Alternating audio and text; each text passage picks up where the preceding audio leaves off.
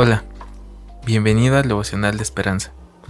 Creemos que en este tiempo Dios traerá inspiración y motivación para tu vida. Así que prepárate para un tiempo de intimidad con Dios. 27 de octubre. Escoger la esperanza. Mas yo al Señor miraré, esperaré al Dios de mi salvación. Miqueas 7 del 2 al 7. El autor nos narra, soy una entre millones que padecen TAE, trastorno afectivo estacional, una clase de depresión común en lugares con poca luz del sol por el invierno. Cuando empiezo a temer que la congelada calamidad del invierno no terminará nunca, busco ansiosamente evidencias de que días más largos y temperaturas más cálidas se acercan.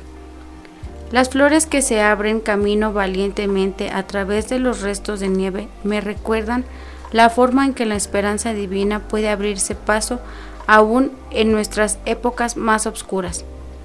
El profeta Miqueas confesó esto durante un invierno en su corazón cuando los israelitas se alejaron de Dios, diciendo que parecía no quedar ninguno recto.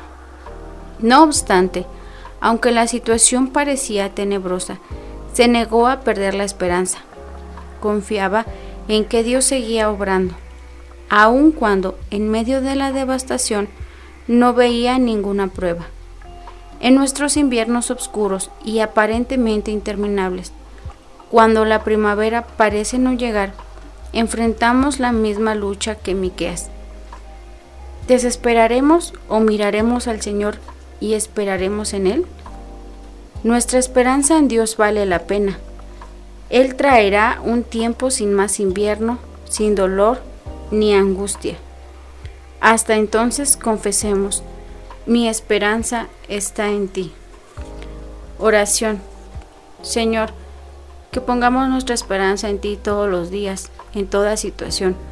Que la fe no decaiga, que tengamos presente que eres más grande que cualquier problema que siempre hay un propósito bueno en la oscuridad y el frío. Si creemos hasta el final, la recompensa será mayor y mejor, porque te hemos creído hasta el final. Gracias Señor por la esperanza. En el nombre de Jesús, amén. Esperamos que hayas pasado un tiempo agradable bajo el propósito de Dios. Te invitamos a que puedas compartir este podcast con tus familiares y amigos, para que sea de bendición a su vida. Puedes seguirnos en Facebook, Instagram y YouTube como Esperanza. Hasta mañana.